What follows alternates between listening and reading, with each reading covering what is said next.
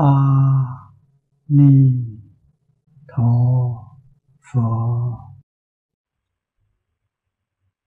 啊，这个除了情子以外啊，啊，我们啊放下万缘呢，啊，其实刚刚提的啊，观啊，一切都是缘聚缘散呢，我们就不容易太强求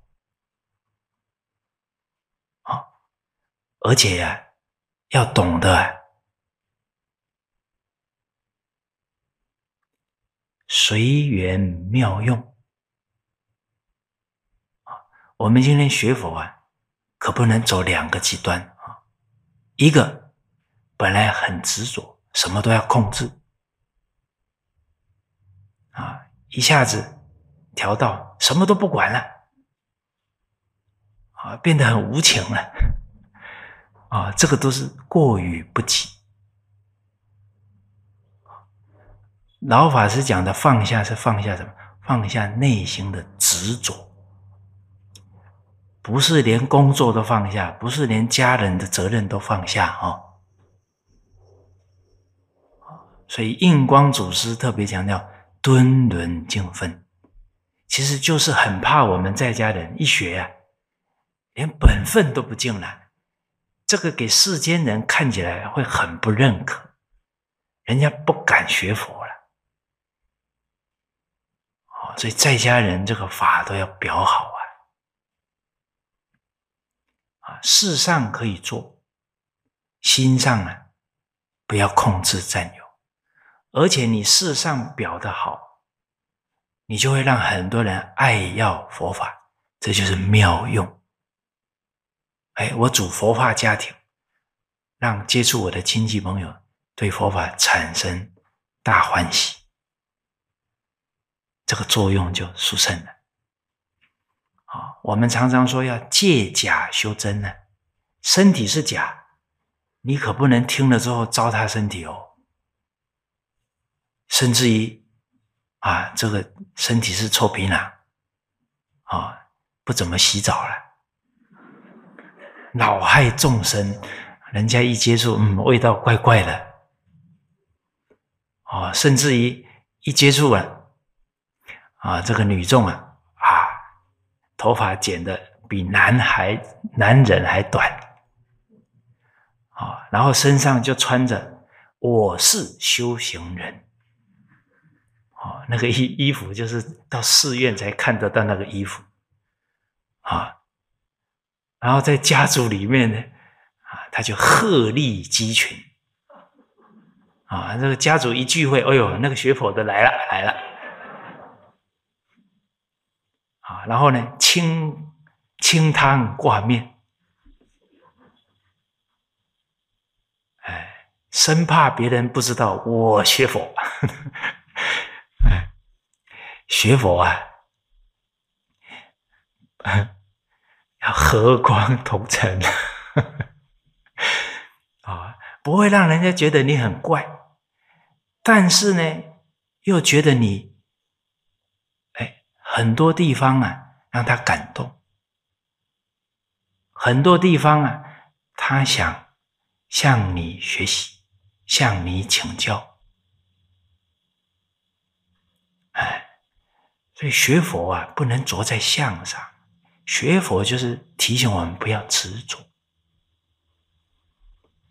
哦，比方我学佛了，学传统文化，可是我到学校去教书啊。我们的同事不见得有学佛啊，啊，所以我从来不跟他们行九十度鞠躬礼的，啊，我假如九十度啊，他铁定退好几步。你的行为要让人家能理解呀，啊所以佛法是念念要考虑到别人，这叫佛法。你不是着在一个相上去，去落实佛法了。你都要时时能感受到别人的心，你的应对啊，就会让对方能接受，如沐春风。哦，有时候人那个执着劲起来啊，我举个例子，有个同学见到师长了，啊，他就扑当跪下去拜了。师长说：“不拜不拜啊！”好，然后讲完了啊，师傅就要回来做了嘛啊。结果他扑通又要拜了，师傅本来要做了，又起来不拜不拜啊。然后呢，师傅又要做了，他又扑通又要拜了，不拜。师傅叫你不拜了，你要听话吗？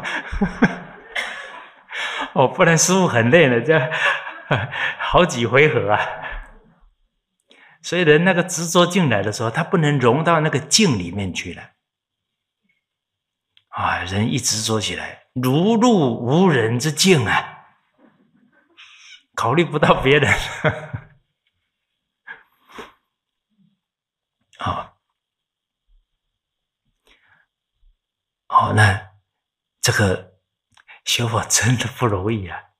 好，我们一不警觉啊，哪个人、哪个事、哪个东西啊，都可以让我们变成执着点。大家有没有听老和尚听他老人家讲了一句教诲？听完之后开始担心了，有没有这个经验？有哈，听错了。老和尚讲法是为了让我们放下分别执着、忧虑牵挂，所以我们听了之后开始担心了。你理解错了。可是呢，我们没有察觉啊，这个担心就一直放在心上啊，所以连听法都有可能听出执着来。所以这个时候善有为一就很重要了。当局者迷呀，旁观者清。依众靠众啊，在末法时期还是很重要。可是大家不要听我说依众靠众啊。你今天回去就开始打电话了啊，找一堆人来共修共修啊，这个太攀缘。